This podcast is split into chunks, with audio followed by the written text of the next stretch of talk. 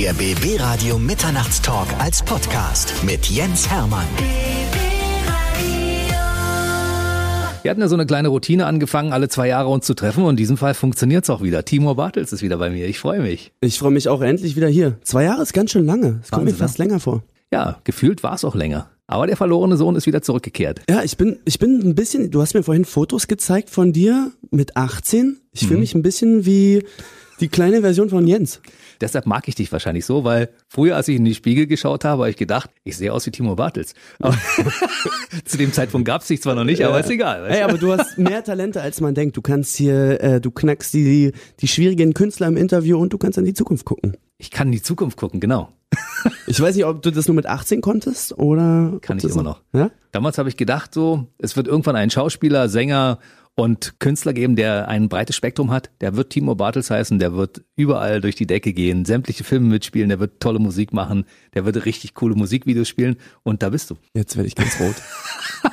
Jetzt werde ich ganz rot. Gibt es heute das Timur Bartels Update, könnte man das so sagen? Weil in zwei Jahren ist ja bei dir so viel passiert wie bei anderen Leuten in fünf Jahren, ne? Ja, es gibt schon, es gibt schon das ein oder andere Update auf jeden Fall. Die meisten kennen ja so von Club der Roten Bänder und so. Ähm, was mir immer Leute sagen ist, ey, du hast voll viel Sport gemacht in, in den letzten Jahren und so. Dass ich mit Nagellack ankomme, ist irgendwie ein Update. Ja, und ich habe auch tatsächlich vor zwei Jahren hatte ich den letzten Song rausgebracht. Da hatten wir auch darüber gesprochen. Da war der noch in einem Till Schweiger Film, in die Hochzeit. Da gibt's auf jeden Fall auch ein Update. Da haben wir lange geschrieben, viel weggeworfen. Und jetzt sind wir wieder am Start. Sehr gut. Wo fangen wir an? Wir fangen an mit deiner körperlichen Fitness. Natürlich fällt es auf, wer Timo Bartels verfolgt in den sozialen Kanälen sieht, der Mann ist absolut top in shape. Und da fragt man sich natürlich bei dem Pensum, was du absolvierst, spielst ja viele Filme und Serien, wann hält er sich fit? Wann machst du das? Ich versuche wirklich Sport ganz, ganz regelmäßig in meinen Alltag einzubauen und wenn es nur 20 Minuten sind. Ich finde, ähm, Sport ist auch das beste Antidepressivum und ich brauche das einfach für meine mentale Gesundheit, dass ich mich irgendwie klar fühle. Und äh, wenn ich wenig Zeit habe, dann mache ich wirklich einfach sehr anstrengendes Training, so Intervalltraining, was meinen ähm, Stoffwechsel in den Schwung bringt. Auch am Set versuche ich mich dann auch so da werden dir immer so Süßigkeiten angeboten und so helle Brötchen. Aber am Ende des Tages macht einen das einfach nur müde und da habe ich keinen Bock drauf. Deswegen versuche ich mich da schon zusammenzureißen und mich einfach so gesund zu ernähren. Was machst du für Sport? Ich bin tatsächlich viel im Fitnessstudio, einfach äh, aus Zeitgründen, weil ich das überall machen kann, egal wo ich bin. Ich mache auch gern draußen Sport, viel mit meinem eigenen Körpergewicht, so das fühlt sich irgendwie natürlich an und äh, Boxen tatsächlich. Also jetzt zum Beispiel für den letzten Film für Netflix, da stand wirklich im Drehbuch, er kommt mit dem einem fotogeshoppten Sixpack aus der Dusche raus. Und ich habe das so gelesen und dachte, okay, also das, da wurde ein bisschen mit Klischees gespielt in diesem Film. Die Rolle hat sich dann auch verändert zu einer ganz sensiblen Person, hat aber am Anfang versucht, was ganz anderes darzustellen sozusagen, der coole Typ zu sein und am Ende durfte dann auch wahre Gefühle zeigen. Da musste ich dann halt natürlich auch ähm, mich gut vorbereiten, habe dann mit einem Personal Trainer gearbeitet. Ich weiß nicht, kennst du eigentlich Kevin Kuske hier? Kevin Kuske, Bob-Olympiasieger, der erfolgreichste Bobsportler aller Zeiten und derjenige, der mit dir mal in einer Fernsehshow gemeinsam aufgetreten ist und ihr habt beide gezeigt, was ihr so drauf habt auf dem Eis. Ne? Du weißt ganz genau, von wem ich spreche. Und ich habe Kevin gefragt, Kevin, mit wem arbeitest du denn, mit welchem Trainer? Und er hat mir seinen Personal Trainer gegeben. Und mit dem habe ich ein paar Wochen vorher trainiert und da habe ich viel geboxt. Und ich habe früher als Jugendlicher auch geboxt und da bin ich jetzt wieder reingekommen, habe mir einen Boxsack zu Hause geholt. So, das ist auch, auch ein mega geiler Sport für deine mentale Gesundheit und für den ganzen Körper. Früher als Jugendlicher. Wenn ich mich so, wenn ich so anschaue, habe ich so das Gefühl, das muss ja gerade erst gestern gewesen sein. Nee, Ne? aber ich meine, als ich zur Schule gegangen bin auch und so. Ja.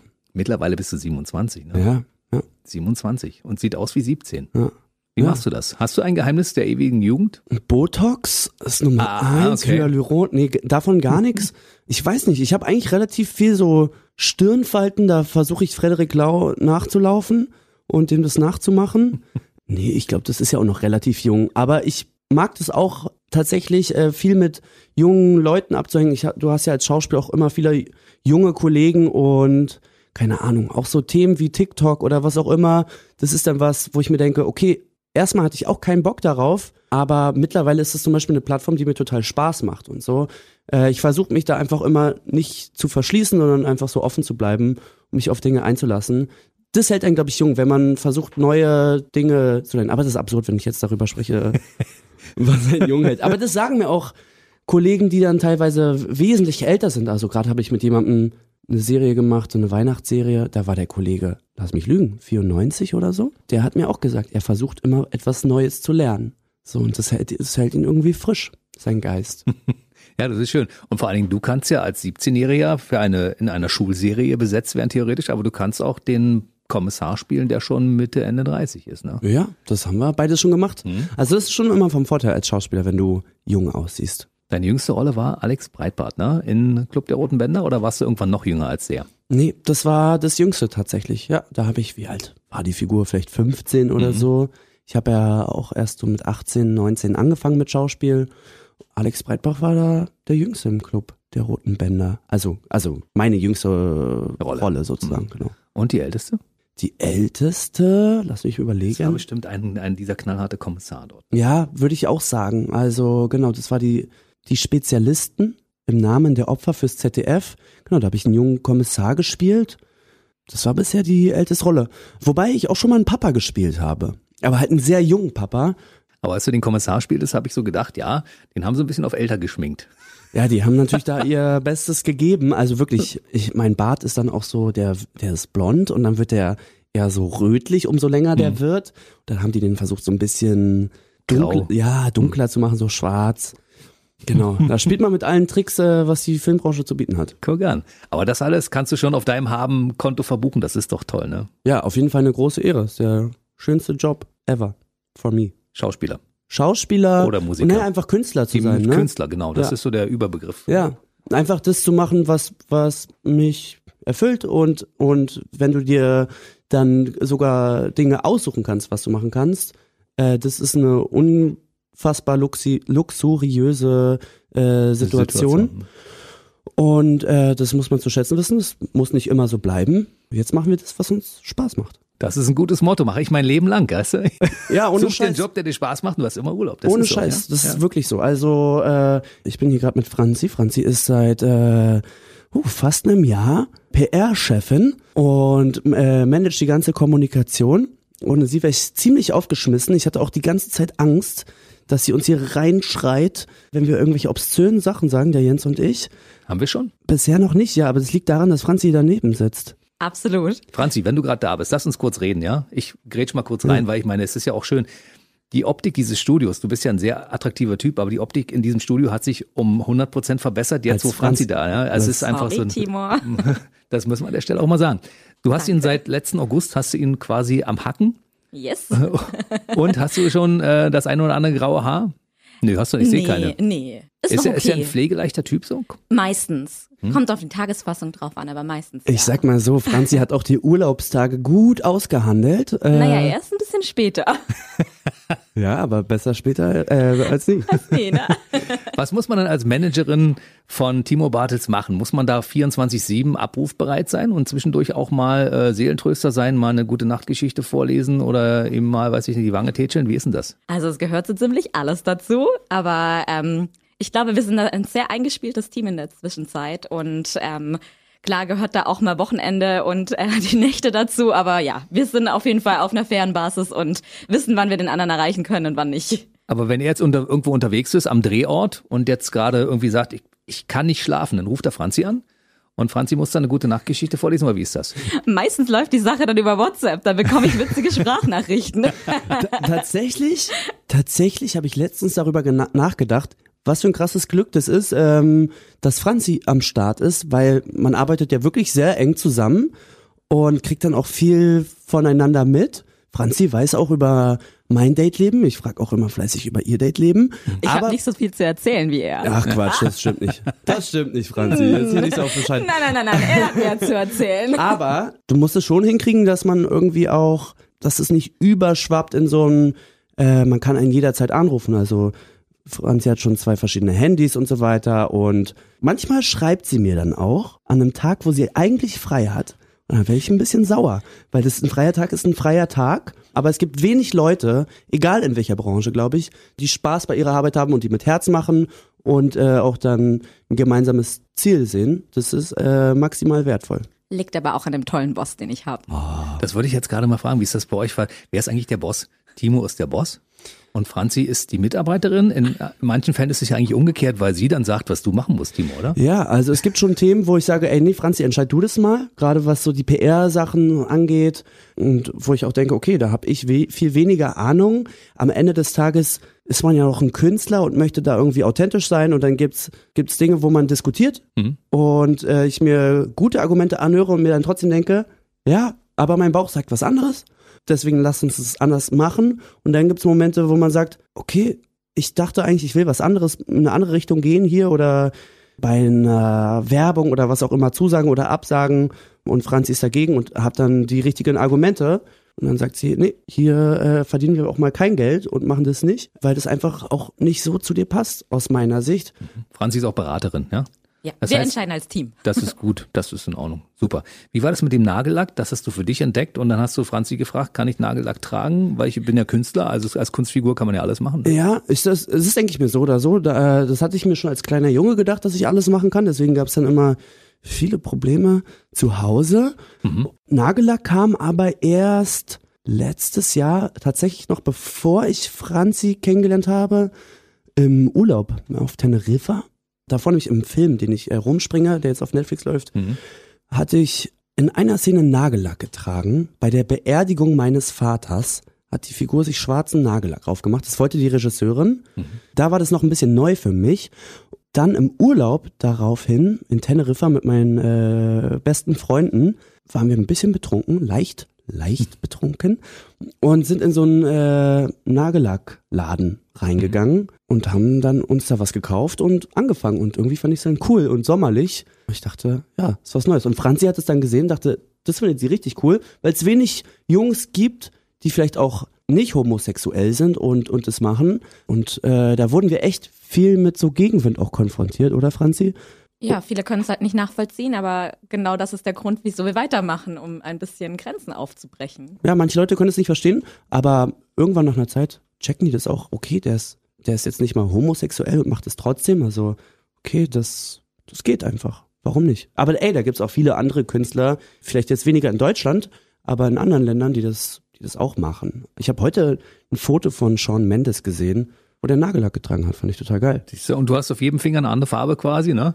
Und äh, wer dich in den Socials verfolgt, der sieht auch, dass es immer schön bunt aussieht. Und David Beckham zum Beispiel, der hat ja damals Trends gesetzt, war. Alle haben gesagt, wieso schminkt sich der Mann? Warum zieht er sich so toll an? Der ist doch Fußballspieler, der muss das doch gar nicht machen. Und Beckham ist jetzt mittlerweile quasi die Visitenkarte dafür, dass man sich als Mann auch gut kleiden kann und auch mal einen Duft tragen kann und, und sich ein bisschen stylen, ne? Ja, ja, ist auf jeden Fall ein Vorbild und auch irgendwie eine Stilikone geworden, David Beckham. Siehst du? Legende. Ja. Und so wird es mit Timo Bartels irgendwann auch sein. One ja. day. Hoffentlich. wir strengen uns an. Wir reden gleich natürlich noch über deine aktuelle Netflix-Serie. Wir haben noch ein paar Themen anzusprechen und ich verfolge dich ja immer ja, in den sozialen Kanälen und ich habe gesehen, dass du in deinem Haus in Berlin eine Hornisse hattest. Ich hatte eine Hornisse. Ich dachte, Ich jetzt habe kommt die was. Geschichte der Hornisse nicht mehr verfolgt. Ich dachte, jetzt kommt was ganz anderes. Aber Was äh, denn? Äh, äh, naja, ich habe ich hab ja bei mir ähm, Geflüchtete aufgenommen aus der Genau, da Ukraine. reden wir gleich drüber. Erst die Hornisse. Genau, und ich dachte, jetzt kommt das, weil das, kann, das fragen die Leute natürlich oft. Aber die Hornisse ist äh, mindestens genauso spannend. Ja, erzähle. Wie ist es ausgegangen? Ich habe sie nur noch in deinem Wohnzimmer gesehen und dann habe ich nicht mehr geguckt, was mit der Hornisse passiert ist. Die Situation war so. Franzi und ich haben bei mir zu Hause gearbeitet. Die sind ja auch ziemlich groß, die Dinger. Ne? Die sind richtig groß. Und ähm, dann haben wir versucht, ihr rauszuhelfen. Timo hatte richtig Angst. Das sind die Momente, wo ich mich ärgere, dass Franzi nicht mehr in der Probezeit ist, dass sie mich hier einfach fertig macht. Aber äh, Sei doch ehrlich. Ja, ich bin ehrlich. Nee, ich hatte richtig Angst und dann hat Franzi mir sehr klug gesagt, Timur, wenn du sie umbringst, dann musst du sehr viel Geld zahlen. Das kostet im Bundesland Berlin bis zu 50.000 Euro Bußgeld. Und ich habe ja gerade, wie wir vorhin gesagt haben, äh, Mitbewohner aus der Ukraine. Und dann kommt Surab, heißt er, macht, ich meine, so das ist eine Hornisse. Und ich sag zu ihm, du darfst sie nicht töten. Das kostet bis zu 50.000 Euro. Das sind 150.000 Grivner. Davon kann man sich wahrscheinlich eine Wohnung kaufen. Wenn du diese Hornisse jetzt killst, ich meine so, dachte, seid ihr völlig bescheuert hier, dass ihr 50.000 Euro dafür nimmt? Aber okay, hat er einen Zewa genommen, macht es über seine Hand, nimmt sie einfach, geht raus, lässt sie frei, sie lebt, wir müssen keine 50.000 zahlen. Alle sind glücklich. Ja, und Surab hat uns das Leben gerettet und der Honisse auch. Aber du hast ihnen auch das Leben gerettet. So ein bisschen zumindest, ne? Du hast geflüchtet aus der Ukraine aufgenommen. Wie bist du dazu gekommen? Da hatte ich gerade zu der Zeit, als der Krieg begann, eine Comedy-Serie gedreht mit Uwe Ochsenknecht, Elena Uhlich, Esther Schweins, Wayne Carpendale in München. Die kommen Weihnachten erst raus, ne? Die kommt Weihnachten. Mhm. Tatsächlich ist eine Weihnachtsserie, so eine Rom-Com, mega schöne Serie. Und da dachte ich mir echt, was machen wir hier eigentlich? Also ich weiß schon, dass Entertainment einen Mehrwert hat, gerade in Krisensituationen, aber irgendwie hatte ich mich in so einer so Situation gefühlt, wo ich dachte, ey, ich muss irgendwas Sinnvolles machen. Ich hatte tatsächlich kurz mal den Gedanken, müsste man nicht als junger Mann rübergehen und sich militärisch engagieren, weil man junger Mann ist? Keine gute Idee. keine gute Idee und es passt auch überhaupt nicht zu mir als zu meinen Grundsätzen. Mhm. Ähm, aber ich dachte, ich muss irgendwas tun und dann war das der nächste Gedanke, okay, ich könnte jemanden aufnehmen bei mir. Bin ich zum Hauptbahnhof gefahren, habe mich dahingestellt, wie viele andere auch und ähm, habe da ein älteres oder was heißt älteres Ehepaar, 55 und 59 ist jetzt nicht alt, Also Äh, in meinem Alter. Ja, sag's ein ruhig. jüngeres Ehepaar, ein wunderschön im besten, ein Ehepaar im besten Alter Mhm. kennengelernt. Ja, ich bin, so fühle ich mich wohl. Und ähm, die wohnen jetzt seit, lass mich lügen, knapp acht Wochen bei mir. Mhm. Und wie klappt das mit der Kommunikation? Google Übersetzer hilft uns sehr viel. Mhm. Ohne sie, da spricht immer eine Dame dann für uns, ähm, werden wir aufgeschmissen. Hände und Füße klappt mittlerweile auch ganz gut. Brot, Butter, Schnaps, das funktioniert auch gut. Die wichtigsten drei Mhm. Wörter auf Deutsch. Und die geben sich wirklich mega viel Mühe. Die gehen in einen Deutschkurs, die arbeiten mittlerweile ähm, in einem Biergarten und leben hier schon ziemlich selbstständig, machen ihr Ding, finden es cool, dass man hier auch Musik macht und Filme macht. Ein bisschen beeindrucken konnte ich sie auch, weil die kennen mich ja natürlich überhaupt nicht. Aber wenn ich dir dann ein Foto zeige mit Vitali Klitschko, denken die, äh, unser Bürgermeister? Hm. Oder mit Katharina Witt, die ver Eislauf, Ja. Olympiasiegerin. die vergöttern sie natürlich, ne, in der Ukraine. Ja, die war hier Jury in so einer Show. Ich so, was? Das konnten die gar nicht fassen. Aber der größte Sympathiepunkt, den ich bei ihnen gesammelt habe, ist, dass mein Name, Timur, ist ein kaukasischer Name, gibt's viel in Russland, Ukraine und auch in der Türkei. Und ihr Enkelkind, was leider in der Ukraine ist, das heißt auch Timur, das war der allererste Icebreaker. Siehst du? Wir haben früher an der Schule ein Buch gelesen von Timo. Arkadi Gaidar, Timo und sein Trupp. Timur Evet Komanda? Ich weiß es nicht, heißt das so auf Russisch?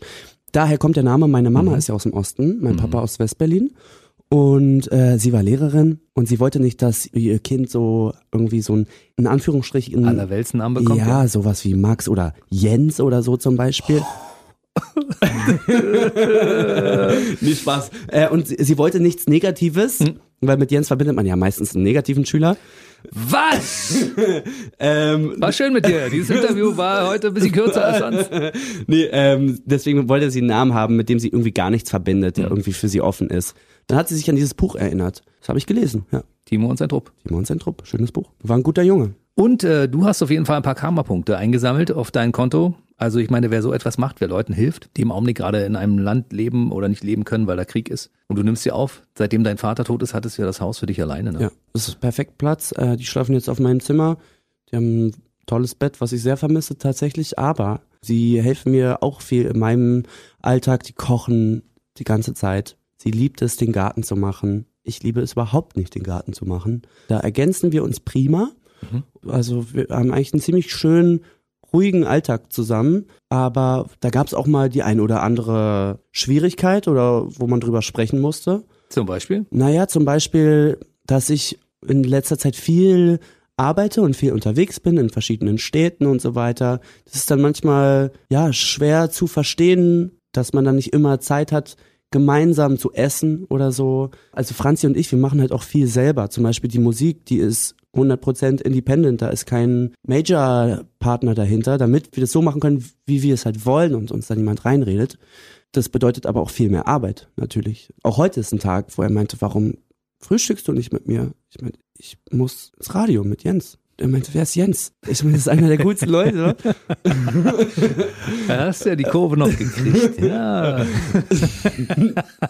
Finde ich gut. Aber es ist ja so, vom Alter her könnten die durchaus deine Eltern sein. Ja, aber äh, tatsächlich ist es vom Gefühl mehr wie Oma und Opa, weil es auch einfach eine ganz andere Kultur ist. Auch, dass ich einen Nagellack trage, ist für die maximal komisch. Und dass dann auch mal ein Mädchen bei mir ist, die ich dann gedatet habe und geküsst habe und trage trotzdem Nagellack, das ist für die, Franzi lacht hier ganz recht im Hintergrund, die weiß natürlich alle schlimmen Geschichten. Hm.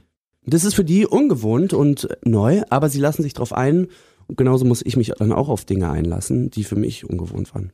Lass uns mal ganz kurz zu deinem Beziehungsstatus kommen, weil das ist natürlich auch mal wichtig für die Timo Bartels Fans. Als du das letzte Mal hier warst, vor zwei Jahren, warst du gerade liiert.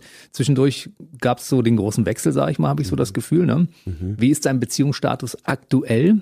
Mit der Dame, die ich hier war, ähm, die ist mittlerweile eine richtig, richtig äh, gute Freundin und immer noch Familie für mich. Wir hatten ja auch einen Hund zusammen, ein Scheidungskind ist das. Äh, der Entscheidungshund. Entscheidungshund, ja. Der kleine Romeo. Aktuell, also danach war ich in einer Beziehung, die ist leider äh, kaputt gegangen. Äh, sehr, sehr unerwartet, obwohl es eigentlich sich perfekt angefühlt hatte. Darüber reden wir gleich ein bisschen später, weil das ist einem Song wieder aufgetaucht, die Tatsächlich. Story, ne? Tatsächlich. Und jetzt ist die Situation so, dass ich hierher gekommen bin und dachte, dass wir danach zusammen ins Kino gehen. Wer wir? Du und Franzi ich. und, du? Nee. Ich? Nein. Nein, ich bin schon vergeben. Also auch wenn du, wenn ich so väterliche Gefühle für dich hege, aber das ist, glaube ich, was anderes, ja. Das solltest du nicht falsch interpretieren, lieber Timo. Oh, ist schade. einfach so. Was so? Ich dachte nur deswegen lädst du mich ein. Egal. Ähm, tatsächlich bin ich jetzt hier Single und treffe manchmal Mädchen, aber ist jetzt nicht so, dass äh, ich aktuell verliebt bin. Ich wäre es total gerne, um ehrlich zu sein. Ich muss dazu mal was sagen. Also erstens bist du 27, da muss man sich noch nicht festlegen. Zweitens ist es ja auch schwierig, mit einem Typen wie dir eine Beziehung zu führen, weil du bist ja, wie du gerade selbst sagtest, heute hier und morgen da unterwegs und du machst ja das, was du machst, wirklich gerne. Du bist gerne Schauspieler, bist gerne Musiker, du bist gerne im Studio.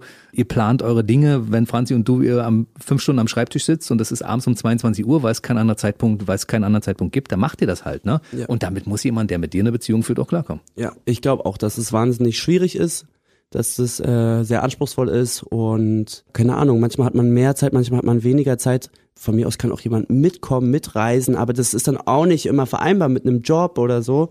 Und ich möchte auch eine Person, die irgendwie unabhängig ist und auch ihre eigenen, die vielleicht auch eine eigene Passion für etwas hat, was jetzt vielleicht der Beruf ist oder ein Hobby oder was auch immer oder ein Freundeskreis ist. Das ist äh, nicht leicht zu finden. Vor allem, wenn du, wenn du dann auch wirklich viel arbeitest, wo sollst du dann jemanden kennenlernen? Am Set. Am Set ist, finde ich, maximal schwierig. Das sind, das sind wirklich, muss ich ehrlicherweise sagen, äh, ich mag total viele, aber ich habe da noch nie jemanden kennengelernt, noch nie eine Schauspielerin, wo ich dachte, okay, ich könnte mir richtig was mit der vorstellen, langfristig oder so. Klar gibt's auch, welche die ich attraktiv finde oder so, aber manchmal ist es dann auch nicht der, in Anführungsstrichen, Typus Mensch, den ich suche, wo ich glaube, dass der zu mir, zu mir passt. Es gibt da, es ist lustig. Meine Generation ist ja ganz krass so auf Dating-Apps unterwegs. Mhm.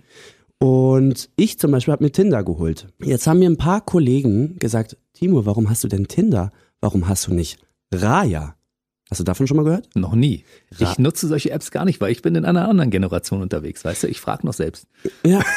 Ey, das habe ich letztens, Franzi kann es bezeugen. Franzi, was, hab ich, was ist letztens passiert? Soll ich das jetzt wirklich erzählen? Ja, unbedingt. In Kurzfassung. In Kurzfassung. Ja. Hat er aber wirklich gemacht. Er fand ein Mädchen auf der Straße ganz, ganz toll, schaut ihr noch so hinterher Sie hat mich mega süß angelächelt. und dann war sie plötzlich in der U-Bahn verschwunden. Und Ja. dann meinte ich, dann meinte ich, äh, sind wir weitergelaufen. Franzi hat von einem Thema erzählt. Timo hört mir nicht mehr zu. Ich habe nicht mehr zugehört. Ich meine, Franzi, eigentlich muss ich hinterhergehen. Und meinte ich, ah nee, nee, nee, Quatsch. dann meinte ich ja. Und dann Bist du hinterhergegangen? bin ich hinterhergegangen, bevor sie in die U-Bahn springt natürlich. Ne? Und? Und dann haben wir uns getroffen und gedatet und es war total schön. Und? Fortsetzung folgt? Ja, nee, sie, also sie wird zurückgehen, wahrscheinlich nach Österreich, glaube ich. Sie ist ein halbes Jahr hier. Kann man auch nicht vorher wissen, aber wer weiß, wie sich das entwickelt. Also, das kann ich dir leider noch nicht, noch nicht verraten. So. Also, man kann bei Tinder sein und trotzdem jemanden ansprechen. Das eine, Schließt das andere nicht aus. Ich Ja. finde das super. Toll. aber was ich dir sagen wollte, äh, Raya. Das ist zum Beispiel eine App, da musst du eingeladen werden. Das ist so für Leute, die berühmt sind oder sehr wohlhabend sind. also so wie du beides? Nee, Du bist so berühmt. naja, Und wohlhabend bist du eigentlich auch. Ich, ich fühle mich auf jeden Fall Ja. wohlhabend genug. Hm? Jedenfalls meinten Kollegen zu mir, ey Timo, warum meldest du dich nicht da an? Was machst du bei Tinder? Ich meinte so, sorry, das ist genau die Plattform, wo ich überhaupt niemanden kennenlernen will. Also, dass du dich darüber definierst, Hm. das ist Unwichtigste, würde ich jetzt mal so sagen. Und deswegen ist es auch ziemlich schwierig, äh, jemanden kennenzulernen, außer wirklich, da muss ich wirklich sagen, ist Tinder für mich keine schlechte App, weil, weil ich das auch von unterwegs nutzen kann und wenn ich dann zurückkomme und weiß, ich bin drei Tage hier, kann ich mich mit jemandem verabreden und habe ein, es klingt komisch, aber ein konkretes Treffen mit einer Person hat aber auch viele Nachteile, weil es einfach so schnelllebig ist und ähm, das Mädchen in der U-Bahn kennenzulernen oder auf der Straße hat eine andere Magie auf jeden Fall. Absolut. Ja. Was hättest du nur gemacht, wenn es das Internet noch nicht gegeben hätte? Also Und du auf diese ganzen Tools nicht zurückgreifen könntest? ich werde die ganze Zeit an U-Bahnhöfen vorbeigelaufen, glaube ich, den ganzen Tag. Mal gucken, ob die richtige kommt. Ich finde ja auch, Frauen sollten äh, die ihre Nationalität am Revers tragen. Dann kann man gleich sagen, äh, kommst du Österreich? Nee, erstmal nicht. Obwohl, man weiß ja nicht, wie es passiert. Es ist ja nicht so weit weg. Ja, wir sind Europäer. Ja. Insofern ist es um die Ecke. Ja, wichtig wäre halt, wie lange bist du in dieser Stadt? Ähm, Das könnte man sich. Das sollte auch am anschauen. Display zu lesen sein. Ja, und ich müsste das ja auch, ich sollte mir auch irgendwie so ein digitales Display, dass man das Genau. immer anpassen kann. Franzi hat dann Mit direkt. Beziehungsstatus. Genau. Single, suchend, komm aus Österreich, Ja. bin 23 und gleich so die Vorlieben drauf und so. Ja. Ja? Wie wär's, wenn wir so ein Display an meinen Rücken machen, Franzi, und dann du das immer digital eintragen kannst? Ich sehe ihn schon Kopfschütteln, dann muss ich immer schreiben, doch vergeben. Zehn Sekunden später nicht vergeben. Ja, vielleicht liegt es auch einfach daran, dass ich immer ein verwirrter Junge bin. Es gibt eventuell eine Fortsetzung. Das heißt, wenn wir uns das nächste Mal treffen, wirst du uns über die Österreicherin erzählen vielleicht. Weißt I du hope so. Ja, I hope so. ja. Mittlerweile ist sie Berlinerin, kann ja sein. Ne? Ja. Ja. Wir, Hopefully. behalten, wir behalten das mal im Auge. Lass uns mal über diese Generation beziehungsunfähig, nenne ich sie mal heutzutage. Es ist aus meiner Position darf ich das so sagen, weil es ist so, wir haben so dieses Amazon-Prinzip, weißt du, heutzutage. Das heißt, die Leute bestellen etwas, gucken sich das an, probieren es aus und sagen nach einer Weile, ach nee, gefällt mir nicht, schicke ich zurück. Ich habe so das Gefühl, dass die Generation, in der du dich befindest, im Augenblick genau das mit Beziehung auch macht. Ja, in dem Augenblick, wo es das erste Mal ein bisschen brenzlig wird und man vielleicht mal ein paar äh, schärfere Töne anschlägt, dann sagen viele, ach naja, weißt du, äh, ich trenne mich mal, tschüss. Ja, ich glaube, das ähm, denke ich schon, dass das zutrifft in meiner Generation. Also man kann nicht alle in eine Schublade schmeißen, natürlich, aber dennoch kannst du immer sagen, also wenn es leicht ist, jemanden kennenzulernen über Tinder und dann du der Person näher kommst und merkst, okay, hier gibt's irgendwelche Schwierigkeiten, dann weißt du ja immer noch, ey, es ist genauso leicht, wieder eine neue Person kennenzulernen, dann halt nicht. So, ich finde Tinder zum Beispiel, Dating-Apps, ich finde das nicht verkehrt, ich finde das legitim, ich kenne auch einen Kameramann, mit dem ich die Serie tatsächlich für Amazon Prime, aber ey, es gibt auch andere. Zalando, da kannst du auch zurückschicken, kannst überall zurückschicken. Nur bei BB Radio, da kannst du nichts zurückschicken. Nein. Gekauft wie gesehen. Ja. Nee, aber da war ein Kamera Moment, gekauft wie gehört. So. Ja. Ja. Da war ein Kameramann, ja. Äh, und der hat mir erzählt, er hat seine Frau kennengelernt über Tinder und hat drei Kinder mit ihr. Er ist deine Generation. Also auch das geht. Du, ich habe dagegen überhaupt nichts einzuwenden. Es gibt eine ganze Menge Leute, die ich auch kenne, die durch Tinder eine Beziehung haben. Also sie haben sich kennengelernt über Tinder und sind jetzt mittlerweile auch verheiratet und ein glückliches Paar. Ich habe da überhaupt nichts, äh, ich- nichts Gegenteils, ja. Dating-Apps Ja, aber sind in Ordnung. Also Auf jeden Fall, aber wie du auch sagst, es bringt Nachteile mit, es ist einfach schnelllebig, man macht sich das Leben immer einfacher, als es ist, statt, das ist sowieso so in, in eigentlich in unserer Zeit, wo du viel am Schreiben bist und nicht einer Person in die Augen guckst, da verlernt man es auch Konflikte zu lösen und das ist das Schlimmste, was man machen kann, wenn man sich nicht mit seinen eigenen Gefühlen beschäftigt und sich dann überwindet, auch wenn es schwer ist, du wächst ja an der Sache, einer anderen Person gegenüberzutreten und vielleicht das Risiko einzugehen, dass du sie verletzt. So, aber nur so lernst du ja auch wieder vernünftig miteinander umzugehen. Das ist nicht leicht zu finden. du bist so jung und so weise. Ich bin- Unfassbar. Ich bin der junge Jens Hermann. Daran wird das wohl liegen. du hast diese Trennungsgeschichte mit deiner Ex-Freundin, Ja. die jetzt aber deine Freundin ist, obwohl sie nicht mehr mit dir zusammen lebt, also Mhm. ihr keine Beziehung mehr führt, in einem Song verarbeitet. Oder war das eine andere? Das war eine andere. Das war eine andere, Ja, das, alles war die, klar. das war die danach. Ah, ähm, das war die danach. ja. Ist es die da, die da danach kam? Ich will ihren Namen nicht sagen. Na, musst du doch nicht. Ja, weil, also die davor hieß ja Michelle, das ist ja, das war total offiziell und das war auch meine längste Beziehung, die hast du auch kennengelernt. Ja, Michelle, dich fand ich okay, falls du zuhörst. Ja, ich, Man ey, trifft sich immer zweimal, denk mal dran, ja? Ich liebe Michelle als Freundin und als sie ist äh, Family für mich und das ist für mich auch das Schönste zu sehen, dass es geht. Man kann eine intensive Beziehung gehabt haben und danach, es hat eine Weile gebraucht, bis wir das jetzt so hinbekommen haben, wie es jetzt ist. Aber ey, sie ist eine wichtige Ratgeberin für mich. Sie kennt mich besser als viele andere Leute und kann mir in manchen Situationen, auch gerade was Dating angeht oder so, einen Rat geben, Weil sie dich kennt. ja, weil sie mich einfach so Ja. kennt wie niemand anderes. Hm. Ich fand es bei meinen Eltern vielleicht total schade. Die haben sich getrennt, als ich 15, 15, 16 war. Und seitdem haben meine Eltern nicht mehr miteinander geredet. Und vor drei Jahren ist mein Vater verstorben. Und ich denke mir so, ey, ihr hattet beide viele Probleme auch in der Zeit. Und ihr wärt eigentlich gute Ratgeber füreinander gewesen. Weil ihr kennt euch so, niemand anderes kennt sich so gut wie ihr euch beide. Wie schön wäre das, wenn man miteinander reden kann, rational. Also das ist wahnsinnig wertvoll. Das weiß ich sehr zu schätzen. Aber um zurückzukommen, das Mädchen danach, die habe ich über Tinder kennengelernt und es war so wirklich gefühlt perfekt, wie ich es mir nicht hätte vorstellen können. Und ich dachte wirklich, okay, das könnte die Frau für, wer weiß, für, für immer sein. Und da gab es so viele, so viele Dinge, wo ich dachte, das ist einfach perfekt, weil äh, am Anfang wollte sie überhaupt nicht so eng miteinander sein. Sie war davor vier Jahre nicht in einer Beziehung. Und meint so, nee, sie hat so da Bindungsprobleme und so weiter. Gibt's auch viele meiner Generation, die sich nicht binden wollen und frei sein wollen. Nach einem Monat meinte sie, Weihnachten würde ich mich freuen an Heiligabend, wenn du tagsüber zu uns kommst. Ich dachte, ey, wir kennen uns einen Monat. Ich bin Weihnachten bei euch, okay. Das passt gar nicht zu dem, wie ich dich kennengelernt habe. Silvester haben wir zu zweit gefeiert und so. Und ich habe mich mega gut mit ihren Eltern und ihrer Schwester verstanden. Witzigerweise auch ganz krass war das für mich. Mein Vater hat bei Fujitsu Siemens gearbeitet. Ewig. Ich kenne die Kollegen von meinem Papa, seit ich quasi geboren bin. Das ist ein Konzern, lass mich lügen. Vielleicht arbeiten in Deutschland, sagen wir einfach mal 10.000 Leute, ich weiß es Ich nicht glaube, genau. es sind mehr noch. Ne? Ja, richtig, richtig viele Menschen arbeiten in diesem Konzern.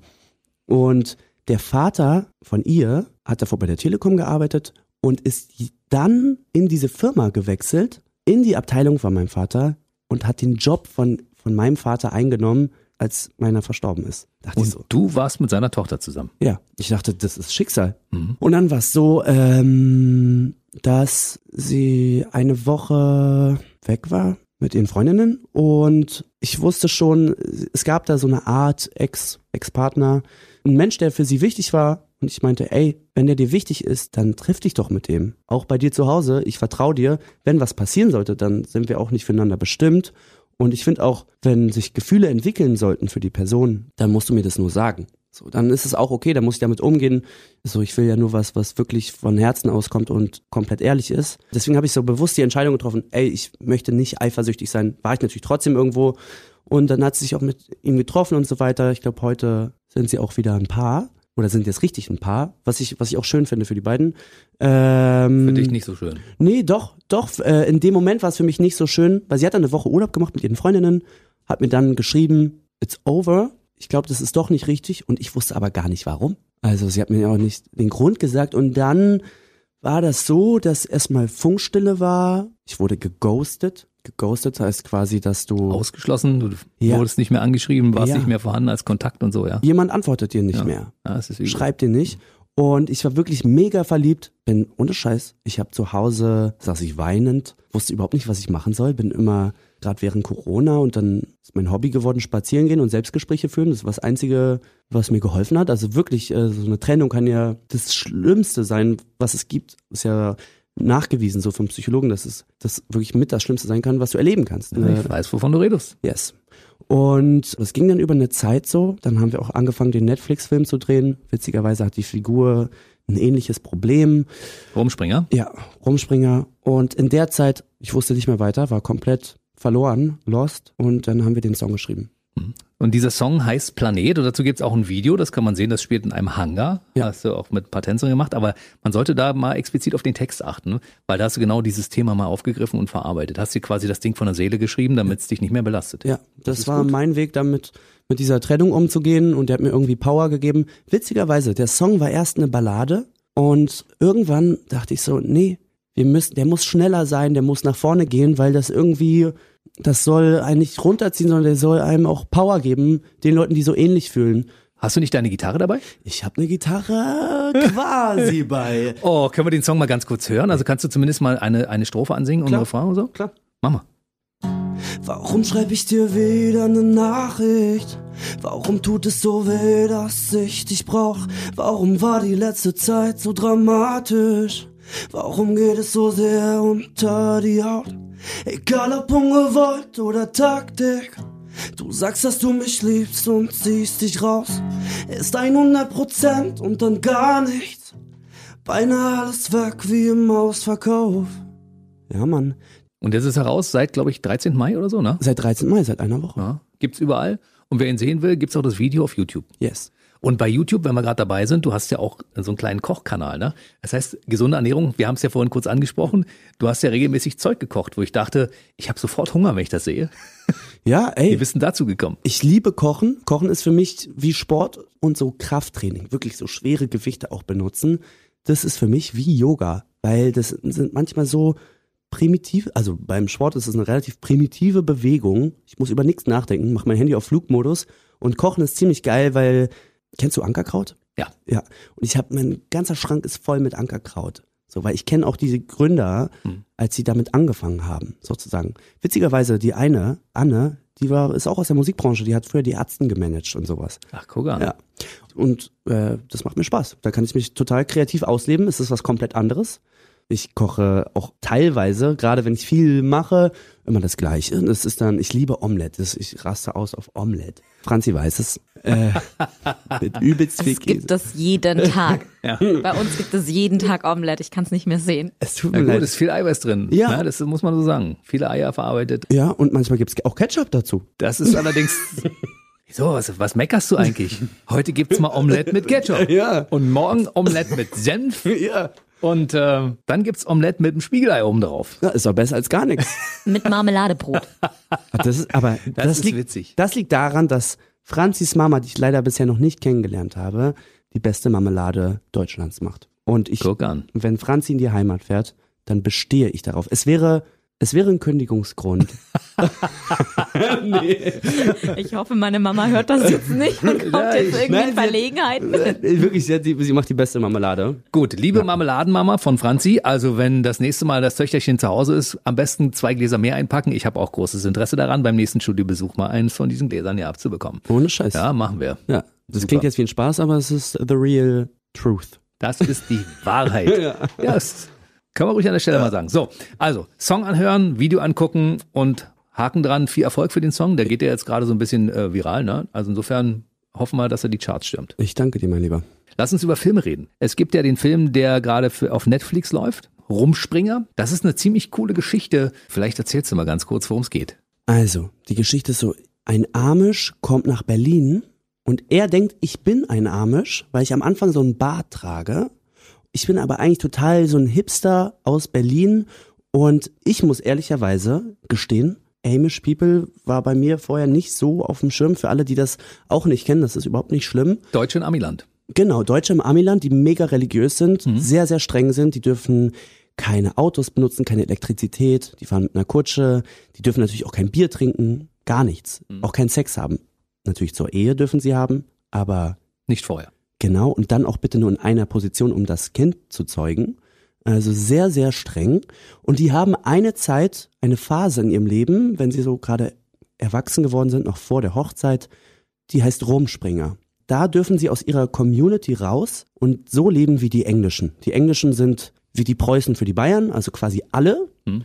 Da dürfen sie alle ihre Sünden begehen. Ein Bier trinken, tanzen, so Dinge, die man nicht machen darf. Ein Reißverschluss benutzen. äh, wirklich, ohne Scheiß. Und ähm, der hat so Familie, das sind Mennoniten, das ist so eine etwas dazwischen sozusagen in Deutschland. Und er reist nach Deutschland, um der Amische, äh, das spielt Jonas Holdenrieder, um da halt nach seinen Wurzeln zu gucken, ähm, hat so eine große Familienbibel bei, kommt am BER an, sowas hat er noch nie gesehen, da zieht sich dann Gisem Emre, kennt ihr von you Goethe, eine Frau gerade um, eine Businessfrau von hohen Schuhen auf flache Schuhe und er ist total in Schock, macht ihr die Tür auf vom Taxi und der Taxifahrer macht auch sein Gepäck ins Taxi, wo seine 400 Jahre alte Familienbibel drin ist. Das realisiert er dann, als das Taxi wegfuhr, rennt dem hinterher, also er steckt auch im Taxi, sagt hinterher, hinterher und irgendwann checkt seine Taxifahrerin, ah, sein Portemonnaie ist ja gar nicht da drin, hat er gar nicht bei, dann schmeiß ich dich jetzt raus hier, mitten in Neukölln und dann sieht er Timur, aka Alf, heißt ich in dem Film, mit einem Vollbart und er denkt, oh, Gott hat ihm jetzt einen Amischen geschickt, der ihm jetzt hilft. So kommen wir zueinander. Ich hasse den am Anfang, ich will den gar nicht haben. Der hat einen kleinen Unfall und ich nehme den dann auf, nutze den auch so ein bisschen aus am Anfang, um einem Mädchen zu imponieren, dass ich mich ja so um den kümmere und so weiter, um sie rumzubekommen. Eigentlich ziemlich eklig. Das ändert sich dann später. Und am Ende ist es eine Geschichte zwischen zwei Jungs, wo einer was von dem anderen lernt. Er lernt, dass man das Leben genießen darf und leben darf. Wir, wir haben dann Rumspringer halt. Party, Sex, trinken Bier, alles mögliche. Nicht so viel Spoiler. Nicht so viel. Es ist, ich, ich wollte nur sagen, es ist wirklich eine schöne Geschichte, weil, weil ich sowas, so ein Drehbuch lange nicht gelesen habe. Eine Geschichte über zwei Jungs, die eigentlich einfach eine Bromance ist, die sich in den Arm nehmen können und ehrlich über ihre Gefühle sprechen können. Leicht zu konsumieren, aber irgendwie geht auch ins Herz. Läuft jetzt bei Netflix unbedingt gucken. Rumspringer heißt das Ganze. Und da ist äh, Timo Bartel zu sehen. Er lohnt sich in jedem Fall. Yes. Wir haben letztes Mal darüber gesprochen, dass ich erinnere mal an unseren Podcast, den wir schon mal hatten. Ja, wir haben ja schon mehrere Podcasts geführt, aber der 2020, da erzählst du sehr intensiv über die Bindung zu äh, deinem väterlichen Freund neben mir, Till Schweiger. Yes. Wir haben ja beide am selben Tag Geburtstag. Weißt du das, dass Till Schweiger und ich am 19. Dezember Geburtstag haben? Wirklich? Ja, ja, ist witzig, oder? Krass. Mhm. Siehst du, so schließt sich der Kreis. Ich habe einen Tag vor seinem Sohn Geburtstag. Am 16. September. Ja. Und die Geschichte, wie Till Schweiger Timo Bartels schon fast mal aus der Wiege genommen hat im Krankenhaus, könnt ihr euch in einem anderen Podcast anhören. Das macht er mal. Ich habe ja immer die Hoffnung gehabt, dass du mit Till Schweigers Tochter zusammenkommst, weil ich finde, ihr habt ja in dem Film, glaube ich, Klassentreffen, dann war es, ne, auch sehr gut zusammengepasst, optisch und so. Habe ich gedacht, na, vielleicht schiebt sich da ja was zusammen, aber da hat es bisher auch noch nie gefunkt, war. Nee, es hat, ich, ich mag sie mega gerne. Sie ist ein ganz tolles Mädchen, die Lilly. Sie hat jetzt, glaube ich, eine Ausbildung gemacht zur Tischlerin. Das fand ich total, das fand ich total cool, Mhm. total geil. Aber sie wohnt auch gar nicht in Berlin, wo wir wieder beim Thema sind. Und sie hat auch einen ganz tollen Freund. Also zu der Zeit gehabt, ich weiß gar nicht, ob sie den immer noch hat. Den mochte ich auch total gerne. Also das hätte mir nicht zugestanden, da irgendetwas zu wagen. Aber sie ist ein ganz tolles Mädchen, kann man nicht anders sagen. Und du bist bei Till Schweiger immer wieder in der, in der Liste der Schauspieler, die er besetzt. Also Klassentreffen 1.0 und die Hochzeit und sowas mit dabei. Und wir können, glaube ich, schon drüber sprechen, obwohl es noch nicht so hundertprozentig konkret ist. Aber Till hat dich wieder mal auf dem Schirm und du spielst ein, zwei Filme für ihn. Ich glaube sogar zwei, ne? Ja, du hast recht. Sogar zwei Filme. Das eine ist noch ein kleines Geheimnis, ist aber ein legendärer Film. Und das andere ist eine Neuverfilmung, das Café am Rande der Welt. Ach, das ist toll. Kennst du das Buch? Ja, finde ich super. Das ist ein krasses Buch. Absolut. Da gibt's auch wenig Schauspieler. Da, wer Club der Roten Bänder Fan war, der, der den Leo gespielt hat, Tim Oliver Schulz, Mhm. der spielt auch mit. Und Der ähm, war schon hier. echt? Mhm, Ja, ja. Ach geil. Ja. Ja, Ich Tim, hatte sie alle. Tim spielt mit, Till spielt mit, Paula Kahlenberg spielt mit und ich. Ja, Den gucke ich mir auf jeden Fall an. Das ist schon mal, mach ich gleich einen Haken ran, muss ich mir auf meine Liste schreiben. Ja, nee, da bin ich auch sehr, sehr gespannt drauf. Ist auch ein ganz tolles Drehbuch. Es könnte echt ein sehr berührender Film werden. Weißt du schon wann? Das weiß wahrscheinlich noch niemand, nicht mal Till, aber ich denke, 23 wird erstmal der Film rauskommen, den wir davor gemacht haben, Über den wir noch nicht reden über dürfen. den wir noch nicht reden dürfen. Der, dessen Namen nicht genannt werden darf. Es hat nichts mit Lord Voldemort zu tun, Nicht, aber so nee. ähnlich. Und ich glaube, der wird dann erst im Jahr darauf laufen oder so. Vermute ich mal. Dann lass uns mal ganz kurz noch über die Weihnachtsserie sprechen. Du hast ja vorhin kurz angesprochen, du hast mit Uwe Ochsenknecht gedreht, mit Esther Schweins, Elena Uhling und äh, Wayne Carpendale. Na, Das ist ja der Sohn von Howie, ne? Richtig? Ja. Der und war bestimmt auch schon hier. der war noch nicht hier. Was? Tatsächlich noch nicht. Schickst du Howard? mir vorbei? Howard war nicht hier und Ach. Wayne auch noch nicht, weil ich hatte noch keinen Carpendale. Ach, krass. Ja, die, also ich weiß nicht, ob der Daddy auch in München wohnt, aber Notiz an mich selbst, Carpendale sein. ja, das sind tolle Leute. Also ich Was habt ihr da gedreht? Weihnachtsserie, erzähle. äh, Wir haben eine Serie gedreht, eine sechsteilige Weihnachtsserie. Ist eine Rom-Com, eine Romance-Comedy. Ist eigentlich auch das Genre, wo ich mich am, am wohlsten fühle. Es geht um eine Liebesbeziehung zwischen mir und einem Mädchen, äh, Valerie Huber. Die hat auch für Netflix Kids, heißt die Serie. Da hat sie auch mitgespielt. Ganz tolle Schauspielerin aus Wien. Uwe Ochsenknecht, der spielt da ihren Vater. Es ist eine total überzeichnete Komödie. Da ist auch viel schwarzer Humor drin, versteckter Humor, aber auch für Kinder, die es halt an Weihnachten gucken, die haben da auch auf jeden Fall ihren Spaß. Aber sie geht auf jeden Fall auch ähm, unters, unter, unter die Haut. Und ich und die Valerie sind da für den äh, unter die Haut-Part zuständig. Hm? Wir machen da die Romans Mhm. und die anderen machen uns das Leben zur Hölle. Kann man sich ein bisschen vorstellen, wenn man, wenn man, war der Uwe schon mal hier? Uwe Ochsenknecht? Ja. Nee, auch noch nicht. Äh, Das ist aber, ein, Was ist denn hier los? der hängt, der hängt zu viel auf Malle rum, glaube ich, der Ja, Typ. ich glaube auch. Ja. Ich bin Fan seit Stonk, bin ich Fan von Uwe Er ist ein Ochsenknecht. geiler, er ist ein geiler Schauspieler, muss man ehrlicherweise sagen. Also, ich habe schon mal einen Film mit ihm gemacht, da haben wir beide Bestatter gespielt. Es war ein starkes Team, so ein Krimi. Da ging es um Dumpingpreise bei den Bestattern. Und er hat halt so einen Typen gespielt, ich habe halt so seinen Mitarbeiter gespielt. Der meinte, ja, ja, doch, die kriegst du noch hier, die brauchen noch Mahagoni. Ich sag, ja, ja, kriegst du, machst du noch hier schon so eine Kaffeefahrtour mit denen und so weiter, halt die Leute abziehen. Und das war ziemlich krass, weil wir haben auf dem Friedhof gedreht, wo auch mein Vater verstorben ist. Das war auch ziemlich heftig. Ich kenne diesen Film gar nicht, den muss ich mir angucken. Ja, ein starkes Team. ZDF lief das. Also als wir das letzte Mal gesprochen haben, vor zwei Jahren, da hattest du in sechs Jahren deiner Karriere, also zwischen 2014 und 2020, ungefähr Mitte 40 Filme gedreht. Da sind ja mittlerweile diverse Filme dazugekommen. Wie viel sind es denn mittlerweile? Ich glaube, zuletzt, als ich geguckt habe, waren es 56 oder so. Hast du nicht zwischendurch auch wieder ein paar Preise abgesahnt für bestimmte Filme? Ja, wir haben, äh, wir haben eine Serie gemacht. Also wir haben ja bei Club Talk und Männer richtig, richtig viele Preise bekommen. Emmy, Emmy, International Emmy Award. Das Wahnsinn. Wirklich unglaublich. Und jetzt haben wir den New Faces Award gewonnen für eine Serie, die auf Instagram läuft. Ich bin Sophie Scholl heißt die. Ah, das ist ein tolles Projekt. Das ist wirklich ein tolles Projekt, weil ähm, es hat einen Bildungscharakter auf jeden Fall. Es geht um Sophie Scholl und sie hat quasi einen ähm, Instagram-Account, was ihr Tagebuch ist. Das ist alles historisch gedreht. Ich dachte erst, entweder das wird ein mega Flop oder das wird mega abgehen. Und wir hatten das Glück, dass das sehr abgegangen ist, weil der Regisseur das wirklich ziemlich authentisch gemacht hat, dass es sich wirklich anfühlt, als wäre man in der Zeit. Und sie nimmt einen halt Tag für Tag mit auf die Reise und er hat dann halt Instagram-Stories gemacht. Dann gibt's immer eine Wochenzusammenfassung und so weiter. Und ich habe von einigen Eltern gehört, unter anderem auch von dem bunte Chefredakteur, der uns den Preis, den New Faces Award verliehen hat. Er meinte, sein Sohn, mit dem ist er durch München gelaufen und er meinte, ey, Sophie Scholl hat hier das und das gemacht, wo er das gar nicht wusste. Einfach weil das Entertainment war auf einer Plattform, wo der elfjährige Sohn, glaube ich, sich bewegt und auffällt. Und gleichzeitig hat er Geschichtsunterricht gelernt, der ihm Spaß gemacht hat. Du, So muss man heutzutage Geschichte unterrichten und zwar auf einer Plattform, auf der sich die jungen Leute bewegen. Und somit beschäftigen sich Leute in dem Alter zwischen 10 und 15 mit Sophie Scholl und hätten es sonst vielleicht gar nicht auf dem Schirm gehabt. Also das war ein, war ein Projekt, wo ich Schiss vor hatte, aber äh, im Nachhinein mega dankbar bin. Was du so runterreißt, ja, also es ist ja auch so, wenn man mit dir kurz telefoniert und einen Termin abspricht, dann sagst du, warte mal, da, hab, da bin ich da, da bin ich da unterwegs, nee, da habe ich den Film gedreht. Du hast ja so einen vollen Terminkalender, ne? Gott sei Dank habe ich Franzi, die, Das koordiniert. ja, ohne Scheiß, also wirklich, das könnte ich wirklich nicht. Franzi, was steht denn da drin für die nächsten Monate?